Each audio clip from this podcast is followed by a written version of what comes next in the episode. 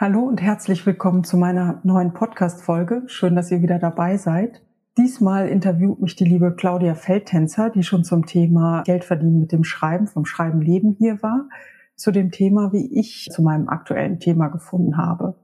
Ja, mein aktuelles Thema, selbstbestimmte Geburt, Geburtshaus, ist eigentlich das klassische Sachbuchthema. Ich habe es allerdings in einer Romanreihe verarbeitet und wie ich zu diesem Thema gekommen bin und vor allem, was mir geholfen hat, dran zu bleiben und vom Zauber des Anfangs, da erzähle ich euch jetzt was von in diesem Interview.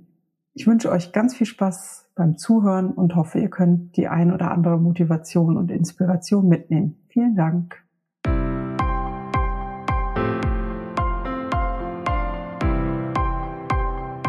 Herzlich willkommen bei meinem Podcast Bring dein Herzensthema in die Welt. Für alle, die Sachbücher oder Ratgeber schreiben und veröffentlichen möchten.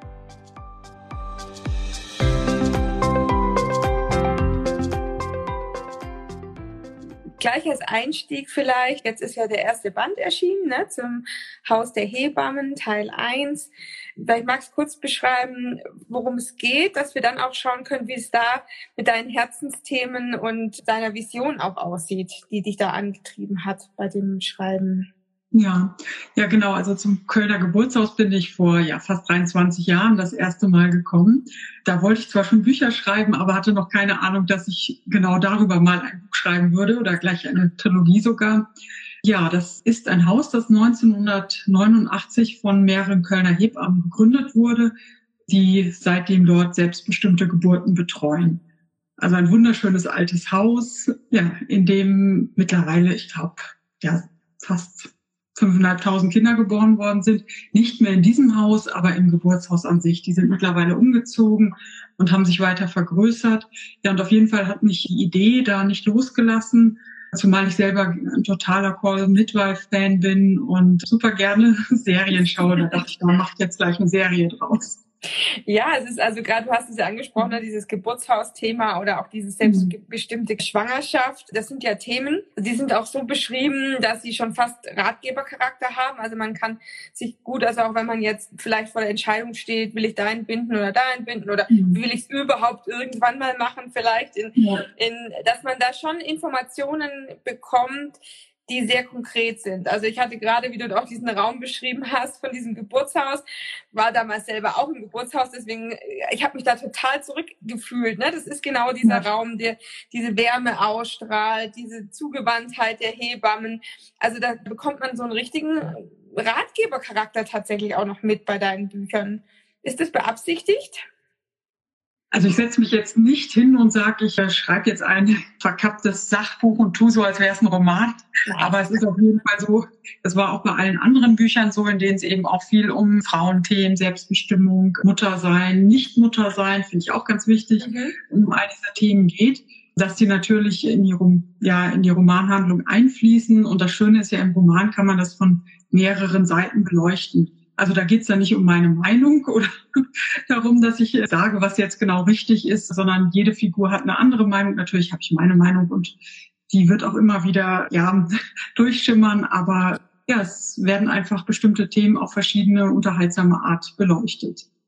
Ja, ich glaube, das ist vielleicht sogar ein, ein, größerer Vorteil zu den Ratgebern, weil man mhm. tatsächlich in, in einem Roman natürlich auch nochmal, weil man in die Figuren schlüpft, tatsächlich so verschiedene Modelle ausprobieren kann. Ne? Also man kann mit der Figur mitgehen, die ihn in der Klinik entbindet, man kann mit der Frau mitgehen, die ins Geburtshaus geht. Man kann mit der Frau sein, die sich halt gegen äh, Kinder entscheidet. Also das ist ja eigentlich total spannend, das auch dann so mitzuerleben beim Lesen. Also das ist irgendwie nochmal so ein Zusatzvorteil eigentlich.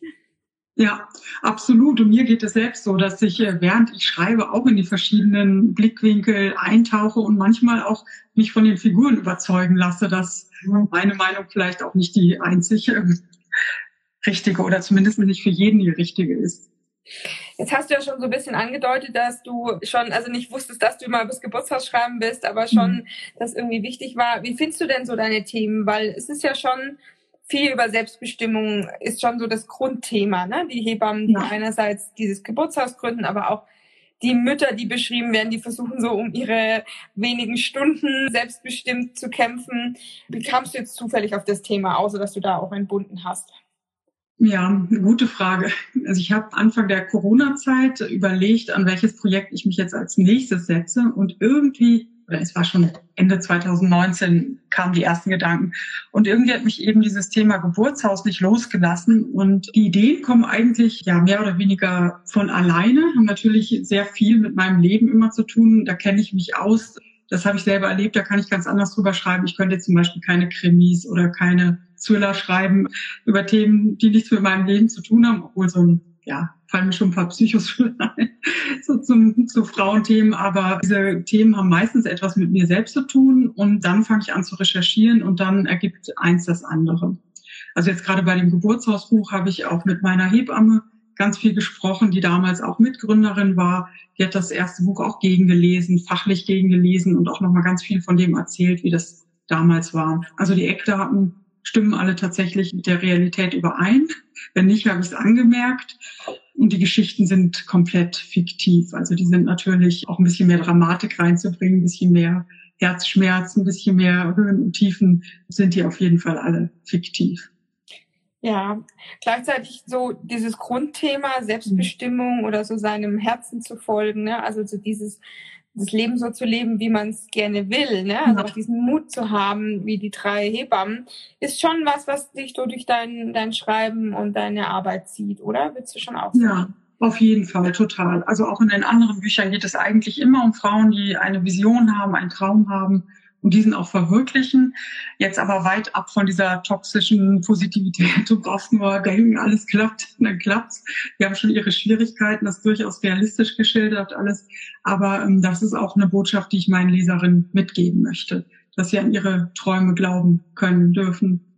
Vielleicht kannst du noch was dazu sagen, wie du dieses Herzensthema da auch behandelst, ne? Dieses Frauen, die ihren Weg gehen, ihren Traum umsetzen. Ja, gute Frage. Also erstmal kann ich mich sehr gut mit den Figuren selbst identifizieren, weil für mich war zumindest das Familiengründen, das Bücherschreiben etc., das waren auch alles so Träume, die zum Teil jetzt von außen betrachtet, weil ich sehr früh angefangen habe, weil ich mit dem Bücherschreiben einen relativ unrealistischen, unseriösen Berufswunsch aus der Sicht vieler Leute hatte, ähm, von außen vielleicht auch manchmal belächelt wurden oder rumgeungt wurde, was alles schiefgehen könnte und ich da mich trotzdem nicht habe beirren lassen und natürlich trotzdem jede Menge Stolpersteine auf dem Weg hatte, was ja völlig normal ist. Also es geht ja nicht darum, dass die Wege alle glatt verlaufen, sondern dass wir einfach dranbleiben. Und Träume können sich ja auch ändern, das ist ja auch völlig in Ordnung. Bedeutet das dann, wenn du sagst, dass du selber auch so einen unrealistischen Traum hattest, den du ja jetzt mhm. schon in guten Teilen umgesetzt hast, ja. dass du dich auch jedes Mal mit deinen Figuren identifizierst, die so ein Herzensthema haben, das sie gerne umsetzen wollen? Auf jeden Fall. Also ich liebe jede einzelne meiner Figuren und begleite sie total gerne, diesmal sogar über drei Bücher hinweg. Und ja, klar, kann ich mich total mit identifizieren. Absolut. Und ich finde es so traurig, wenn so viele Träume eben so ungelebt bleiben. Also es geht ja gar nicht immer um die riesengroßen Träume. Es können ja auch kleine sein, aber dass jede eben ihren eigenen Weg geht, ohne nur darauf zu hören, wie machen es die anderen, was sagen die anderen. Glaubst du, dass man, dass das einen irgendwann mal einholt, wenn man seine Träume nicht lebt? Ja, definitiv. Ich glaube, gescheiterte Träume sind was anderes, habe ich auch schon ein paar hinter mir. Das ist völlig äh, okay und äh, im Nachhinein ist es auch, ja, hat sich das sogar teilweise als gut herausgestellt, dass der eine oder andere Traum eben nichts geworden ist. Zumindest habe ich einiges auch über mich gelernt auf dem Weg. Aber ich glaube jetzt Dinge, die man unbedingt möchte, nicht zu tun, das holt einen auf jeden Fall irgendwann ein. Du hast ja in deinem Buch auch eine Figur, die jetzt zwar nicht ihren Traum nicht gelebt hat, aber die eben auch so ein Erlebnis hatte, wo eben sie nicht das umsetzen konnte, was sie gerne wollte in dem Moment. Also ja. die eine Hebamme, die ein Kind weggeben musste. Ich mhm. glaube, da ist es sehr schön beschrieben, was passiert, wenn man dieses Leben nicht leben kann, was man eigentlich leben möchte. Ja, das ist total schrecklich, vor allem weil sie das eben nicht gemacht hat, weil sie selber so wollte, sondern äh, weil sie bei der Schwangerschaft erst 16 war und ihre Eltern das einfach so für sie bestimmt haben. Es waren damals noch die äh, 70er Jahre und da war so ein Leben nach außen betrachtet vielleicht für den einen oder anderen dann gescheitert, äh, wenn man mit 16 ein uneheliches Kind hatte und äh, die Eltern für diese Protagonistin, die hatten sich halt für sie was Besseres in Anführungsstrichen gewünscht, dass sie studiert, Karriere macht, was ja auch völlig in Ordnung ist, aber es war unvorstellbar, dass sie beides schafft. Und das holt sie jetzt zu dem Zeitpunkt, wo das Kind 18 ist, eben ein. Ja, also da sind wir auch gerade in der Zeit, ne, in der es spielt, das mhm. spielt in den 90ern. Du hast schon erzählt, ne, die Figuren sind da so um die 30, Mitte 30. Mhm. Es gibt auch noch eine jüngere. Man erlebt so die 70er, weil da waren sie jung und dann jetzt eben die 90er. Es ist natürlich, wenn man das jetzt in den 2020ern liest, ist es natürlich schon echt weit weg irgendwie. Ja. Wie bist du da in der Recherche vorgegangen? Was hast du gemacht? Also in den 70ern spielt es ja nicht wirklich. Es fängt 89 an und es gibt halt nur so ganz leichte Rückblenden oder Erinnerungen an die frühere Zeit. Also erstmal kann ich mich noch an ganz, ganz vieles selbst erinnern. 1989 äh, war ich zwölf und das Buch spielt über die 90er bis 2001 dritte Band dann. Ja, also wie gesagt, ganz viele Dinge, die kenne ich eben noch äh, selbst von meinen Eltern, auch von meiner Mutter. Also so Kleinigkeiten wie, dass es damals ein Stehkaffee bei Idusho gab und kein Coffee to go nirgendwo gar nicht für Chibo oder so. Oder ähm, was es für Musik gab. Es gab keine Handys. Also wir hatten ein komplett anderes Leben. Oder es gab Begriffe wie Schlüsselkind. Etwas, was heute auch niemand mehr sagen würde. Kinder, die eben nach der Schule alleine ihre Tür aufschließen und sich was in der Mikrowelle warm machen. Das war früher wirklich, ja, also für manche Grenze da schon an, ja, Verwahrlosung. Und äh, heute ist das selbstverständlich, dass die allermeisten Mütter dann doch wieder arbeiten gehen nach einer gewissen Zeit. Ja, ich hatte jetzt auch nicht gemeint, dass es in den 70ern spielt, sondern mhm. diese Erinnerungen auch an genau. so, ach, es ist aus 20 Jahren her, dass mir mein Mann verbieten konnte, diesen Beruf auszuüben genau. ja, ja. oder oder dass es jetzt dass es da gerade anfängt, dass Väter mit in den Geburtssaal kommen, was ja auch heute, also glaube ich, die absolute Ausnahme wäre, wenn keiner dabei wäre. Also so, ne? Also das ist irgendwie die Themen, es hat, man hat schon so ein, so ein, man taucht schon so ein in so eine ganz andere Welt, die eigentlich noch gar nicht so lange her ist eigentlich. Ne? Genau. Genau, das ist ja das Krasse. Ne? Das ist ja für unsere Generation jetzt gestern gewesen, aber für unsere Kindergeneration ist das eben früher. Und wir erzählen dann auch schon diese alten Geschichten. Und ja, dann habe ich auch einige Bücher aus dem Zeitraum gelesen zum Thema Selbstverwirklichung von Frauen. Und das fand ich so krass, wie anders das behandelt wurde. Also wie, wie viel Dankbarkeit noch da sein musste, dass man überhaupt irgendetwas machen darf. Ja, und was ich natürlich besonders schön finde, ist natürlich auch noch diese Frauen, die jetzt da nicht nur versuchen, arbeiten zu gehen. Ne? Das ist ja sozusagen der erste Schritt, sondern tatsächlich auch noch sich selbstständig machen in einer Domäne, die ja doch eher männlich geprägt ist, also die Medizin, ne? obwohl mhm. sie ja eigentlich mit, mit ihrer Ausbildung und ihrem Selbstverständlich eigentlich viel näher an den Frauen ja auch dran sind und dann in diesem Konflikt auch mit dem Krankenhaus, ne, dass also sozusagen da Ärzte gibt, die das Ganze sehr, sehr kritisch sehen. Also da ja. wird es nochmal dieser, dieser Kontrast oder auch dieser Konflikt ja irgendwo auf eine ganz e-, andere Ebene nochmal gezogen. Ja, definitiv. Da ist natürlich einiges überspitzt, obwohl mir jetzt meine Hebamme gesagt hat, ganz viel war tatsächlich so. Ne? Das, also ich kann mich auch an unseren ersten Kinderarzt, einen total netten Mann, erinnern. Der war schon kurz vor der Rente und als wir dann erzählten, dass wir das zweite Kind auch im Geburtshaus bekommen wollen, meinte er, ähm, ja, sind Sie wahnsinnig? Haben Sie ja Glück gehabt, dass beim ersten nichts passiert ist und das war für ihn unvorstellbar. Ja, ich glaube, soweit ist weg ist es noch. Also es gibt natürlich auch Ärzte, die es gut finden, aber es gibt auch ganz viele Gynäkologen noch, die auch tatsächlich eher abraten. Mhm, also ja. würde ich sagen, auch heute noch. Es ist ja bei allem, bei allem, weil es auch so nostalgisch wirkt, sind viele Themen auch immer noch aktuell. Also ja. ähm, so selbstbestimmte Geburt oder wie wollen wir denn auch Schwangere begleiten? Das ist ja schon ein großes Thema deiner Figuren auch. Also wie können wir an den Frauen dranbleiben? Wie können wir es ihnen besser machen? Mhm. Das ist ja nach wie vor ein großes Thema und auch zum großen Teil nicht gelöst, eher verschlimmert worden durch den Hebammen, ja, den es ja auch gibt. Ja, definitiv. Also äh, zu den Zeiten, in denen das Buch spielt, äh, haben die, ich glaube, die Hebammen haben vielleicht 200, 300 Mark Haftpflichtversicherung bezahlt im Jahr und jetzt äh, sind das ja mehrere Tausend, ich glaube 5.000, 6.000 mittlerweile, wodurch viele ihren Beruf auch aufgeben mussten. Also die Situation hat sich extrem verschlechtert. Also damals war es so, wer einen Platz haben wollte, der bekam einen. Ich hatte meinen tatsächlich nach dem ersten Anruf und heute los das Geburtshaus unter, ja, ich glaube, 60 Bewerbungen jeden Monat aus und zehn, meine ich, bekommen Platz. Also das sind ganz andere Verhältnisse. Ja.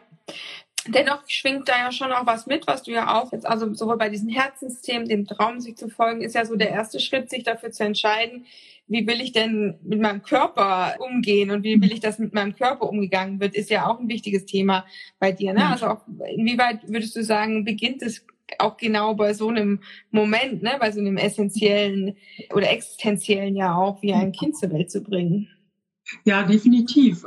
Also früher herrschte ja leider noch oft die Einstellung, so der, der Arzt weiß am besten Bescheid, wie dein Körper funktioniert. Und die wenigsten Frauen, also zumindestens das, was ich jetzt aus unserer Müttergeneration gehört habe, haben sich damit wirklich so auseinandersetzen können. Die Urgroßmütter, Großmütter, die hatten zum Großteil ja alle noch Hausgeburten. Also ich möchte hier auch gar nicht Krankenhausgeburten schlecht reden, aber die waren schlicht und einfach darauf angewiesen, sich mit ihrem Körper besser auszukennen, weil eben kein Arzt in fünf Minuten zu erreichen oder kommen konnte. Und in den 70ern, 80ern wurde das immer mehr Fachgebiet der Ärzte, Geburten, Geburtshilfe. Und man hat die Geburten so liegend über sich ergehen lassen und auch viel zu schnell vielleicht einen Dammschnitt gemacht oder Einleitungsmittel gegeben. Ja, ich meine, gerade wenn du Call the Midwives ja auch vorher nochmal angesprochen mhm. hast, die Serie, die in Großbritannien spielt, da ist es ja auch so, dass die am Anfang ja also immer nach Hause gehen, weil es gar keine andere mhm. Möglichkeit gibt und ja dann aber auch schon versuchen, so Möglichkeiten zu finden, wo sie Frauen halt in, in einer sterileren Umgebung behandeln können und so. Also ich glaube halt, das, sind, das ist ja auch nicht zwangsläufig schlecht, dass die Medizin da jetzt irgendwie mitarbeitet. Ne? Das ist ja schon auch, ist immer die Frage, wohin schlägt das Pendel so, ne? Das ist, genau. glaube ich, auch das, wo mhm. gerade auch so dein Roman verhandelt wird, ne? Wie, wie stark soll das Pendel auf die eine Seite halt gehen, ne? Ja, da hast du absolut recht. Also es geht jetzt auch gar nicht darum, die einzig richtige Lösung vorzuschlagen, sondern wirklich zu gucken, was möchte ich als Frau, ja, was möchten wir als Gesellschaft und überhaupt die Wahl zu ermöglichen. Also heute ist es ja leider so, dass die meisten Frauen gar nicht die Wahl haben und gar keine Hebamme finden und dann gucken müssen, womit sie klarkommen. Ja, also das vielleicht auch nochmal diese Chance oder diese große, große Geschenk in deinem Buch, dass wir uns in diese einzelnen Figuren hineinversetzen können und dann ja mhm. auch diese unterschiedlichen Lebens Entscheidungen einfach einmal stellvertretend durchdenken können. Ne? Also es gibt die Frauen, die in, in, die Klinik gehen, die sich auch in der Klinik sehr wohlfühlen, die auch medizinisch in die Klinik sollten, so. Und dann ja. gibt es die, die sich eben für einen anderen Weg entscheiden. Und es gibt Frauen, die gar keine Kinder wollen. Oder wie eben diese eine Figur, die Susanne, die halt eben ein ganz anderes Geburtserlebnis hatte. Und also einfach, das ist ja das Spannende und das Tolle an Literatur, dass wir da eben auch ausprobieren dürfen. Genau, genau. Und ich denke, da findet sich jede in irgendeiner Figur wieder. Jetzt hast du schon angesprochen, das ist ja Teil eins von zwei mhm. weiteren. Geht es da weiter auch mit diesen Herzensthemen oder gibt es da nochmal eine Erweiterung der Herzensthemen, mhm. die du ja so, das ist ja so dein, ne, dein allumspannendes Vision deiner Bücher. Ja, es geht tatsächlich weiter. Also im ersten äh, Buch ist die Gründung der Schwerpunkt und eben diese verlorene Tochter. Ob die jetzt wiedergefunden wird, verrate ich natürlich nicht. Im zweiten Buch geht es um Carola in erster Linie. Also in jedem Buch steht eine andere Frau im Mittelpunkt, die dann völlig über ihre Grenzen geht und Mitte der 90er kurz vorm Burnout ist. In einer Zeit, in der sie im Grunde gesellschaftlich gesehen sowieso komplett selbst schuld war. Mhm. Also da liegt das, äh, liegt der Schwerpunkt tatsächlich mehr auf diesen Frauenthemen, Grenzen setzen, Überlastung. Aber natürlich gibt es auch super viel Unterhaltenes noch. Es gibt auch noch Liebesgeschichten am Rande. Im dritten Band ist Ella die Hauptfigur im Mittelpunkt und äh, da geht es nochmal ganz äh, stark darum, will ich überhaupt einen Partner oder möchte ich keinen? Möchte ich überhaupt Familie? Wie stelle ich mir mein Leben vor? Und äh, wie das dann zu Ende geht, verrate ich natürlich auch noch nicht. Aber im Grunde ziehen sich diese Frauenthemen durch alle drei Bände durch wie ein roter Faden. Ja, das finde ich auch so spannend, weil man ja so, ne, so im ersten Moment denkt, das ist so ein klassischer Frauenroman, Unterhaltungsroman, aber wenn man anfängt zu lesen, dann ist es wirklich, stehen sehr stark die Frauen im Vordergrund. Das ist wirklich gar nicht diese Liebesgeschichte oder diese Paare, die dann mhm. zueinander finden, sondern es ist wirklich so, dass die, die Figuren sehr in sich ruhend ihren Weg gehen ne? und halt natürlich ja. mit diesen Schwierigkeiten zurechtkommen müssen und diesen großen mhm. ja, Fragen auch, ne, wie jetzt bei Susanne, wie, wie gehe ich mit diesem, mit diesem Erlebnis dieser Teenager-Schwangerschaft um? Und aber trotzdem ist also man, man ist es trotzdem total leicht und gut lesbar. Ne? Also wir wollen jetzt hier ja auch nicht den Eindruck erwecken, dass wir jetzt hier ein Sachbuch vor uns hätten, sondern es ist eigentlich eine schöne Möglichkeit, diese Themen zu behandeln und gleichzeitig sich unterhalten zu lassen. Ja, ja, definitiv. Und das ist auch das, was ich am liebsten selbst lese. genau, das schreibe ich auch und freue mich natürlich total, wenn das auch so ankommt. Und wir hatten ja, wie du deine Themen findest, obwohl du mhm. ja jetzt eben kein Sach- und Ratgeberbuch geschrieben hast, aber ja doch irgendwie die Themen schon wichtig sind. Und vielleicht magst du dazu noch mal was sagen, wie du da jetzt ja. eben auch drauf gekommen bist. Genau, es ist tatsächlich so, dass diese Themen natürlich auch viel mit dem zu tun haben, was ich selbst erlebt habe. Und diese Geburtsthemen, die lagen einfach nah. Also vor 23 Jahren war ich das erste Mal im Geburtshaus und hatte damals noch keine Idee, dass ich darüber eben mal ein Buch schreiben würde, wollte aber schon schreiben oder habe auch schon geschrieben zu der Zeit. Allerdings liegen die Sachen alle in irgendeiner Schublade beziehungsweise auf Diskette, gibt's gar nicht mehr. Ja, und es sind im Grunde alles Themen, die eben auch mit mir zu tun haben oder mit, ja, weniger mit mir persönlich, aber mit mir als Frau auch. Also Geburt, Familie, Lebenspläne, wie möchte ich leben. Also ich habe halt äh, mich damals sehr früh für Kinder entschieden, äh, zu einer Zeit, wo wirklich keine einzige Freundin ein Kind hatte. Ich noch nicht mal irgendein Kleinkind kannte, was den Vorteil hatte, dass ich so für mich das Rad neu erfinden musste, aber auch nicht mit Ratschlägen zugeschüttet wurde. Zwar mit Ungerufen zum Teil und Hilfe und hast es dir gut überlegt und was dann alles passieren kann und du wirst deine ganzen anderen Träume nie verwirklichen können. Das ist zum Glück alles nicht so gekommen. Klar, manche Träume haben sich geändert im Laufe der Zeit, manche haben auch nicht funktioniert, was auch okay ist, aber viele eben doch. Ja, und das ist wirklich so ein Thema, da möchte ich alle bestärken, ihren eigenen Weg zu gehen, egal in welche Richtung, ob mit oder ohne Kinder oder ja, ich denke, wenn man so eine Berufung spürt, egal in welche Richtung, dann bekommt man auch die Kraft, ihr nachzugehen.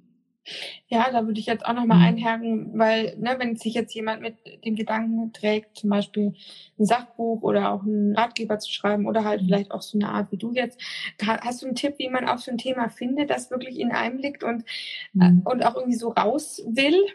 Ja, also ich glaube, die Themen, über die äh, man schreiben sollte oder die also für die brennt man sowieso. Die sind einfach da, die verfolgen einen immer. Vielleicht noch nicht in Buchform, aber die sind sowieso die ganze Zeit im Kopf. Und ich denke, wenn du oder wer immer dann ein Buch schreiben möchte, dann ist es am besten tatsächlich einfach anzufangen, sich Notizen zu machen, jeden Tag ein bisschen zu schreiben oder äh, mal den Markt zu sondieren. Was gibt es in dem Bereich? Rauf und runter lesen was andere in dem Bereich schon geschrieben haben. Also nicht um abzuschreiben, sondern einfach um zu schauen, wie machen die anderen das? Gibt es das Buch schon? Wo ist meine Nische? Um ein Gefühl dafür zu bekommen, was da funktionieren könnte. Und dann ja einfach mal anfangen, ganz viel lesen, sich Hilfe holen ist auch immer gut. Also du äh, bietest Hilfe an, ich biete Hilfe an. Es gibt ohne Ende im Internet auch erstmal Infos, die man sich kostenlos runterladen kann zum Thema Sachbuch schreiben, Buch schreiben.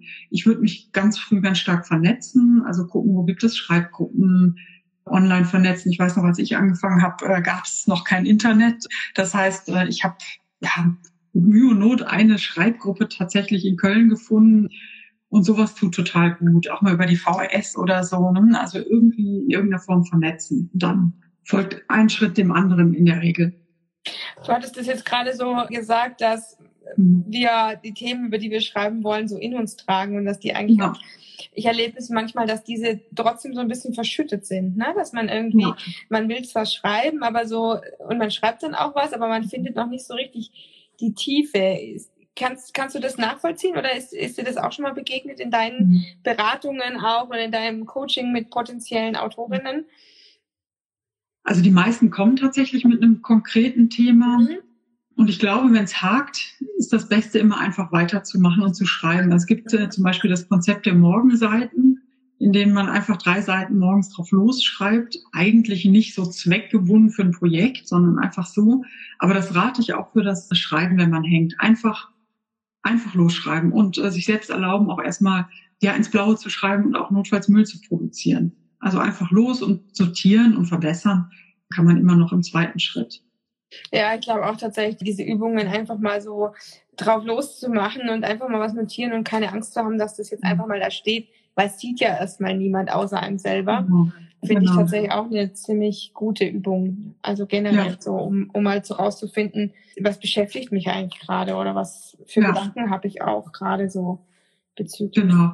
mir. Und guter, guter Ratgeber ist auch immer zu schauen, was du selber gern liest. Also in der Regel ja. liegt ja schon eine Spur drin. Ja, es ist äh, spannend, ja. Es, ist gar mhm. nicht oft, also es ist nicht immer so, ne? Es sind da schon mhm. auch, es geht auch manchmal auseinander, ne? Dass man eigentlich selber was gerne liest und aber dann doch woanders arbeitet. Das ist eigentlich, ich finde das auch ja. spannend. Aber ich persönlich würde auch immer sagen, lieber in dem Bereich, wo man, was man auch gerne macht, mhm. weil dann hat man natürlich auch sehr viele Referenzen, auf die man zurückgreifen ja, kann. Das stimmt, ja, definitiv, ja. Ja, gibt es noch was, was du hinzufügen möchtest oder noch zu dem Projekt, wie du recherchiert hast, wie du das Thema gefunden hast, was du vielleicht potenziellen Autorinnen noch mitgeben möchtest? Ja, also was ich potenziellen Autorinnen mitgeben möchte, ist wirklich, bleibt dran, glaubt an euch und lasst euch nicht verrückt machen von Absagen. Also ich habe selbst mal eine Zeit lang Manuskripte gesichtet für eine Agentur. Die sind wirklich auf der Suche nach guten Sachen. Und äh, gleichzeitig gibt es eben auch so viel, was einfach nicht passt.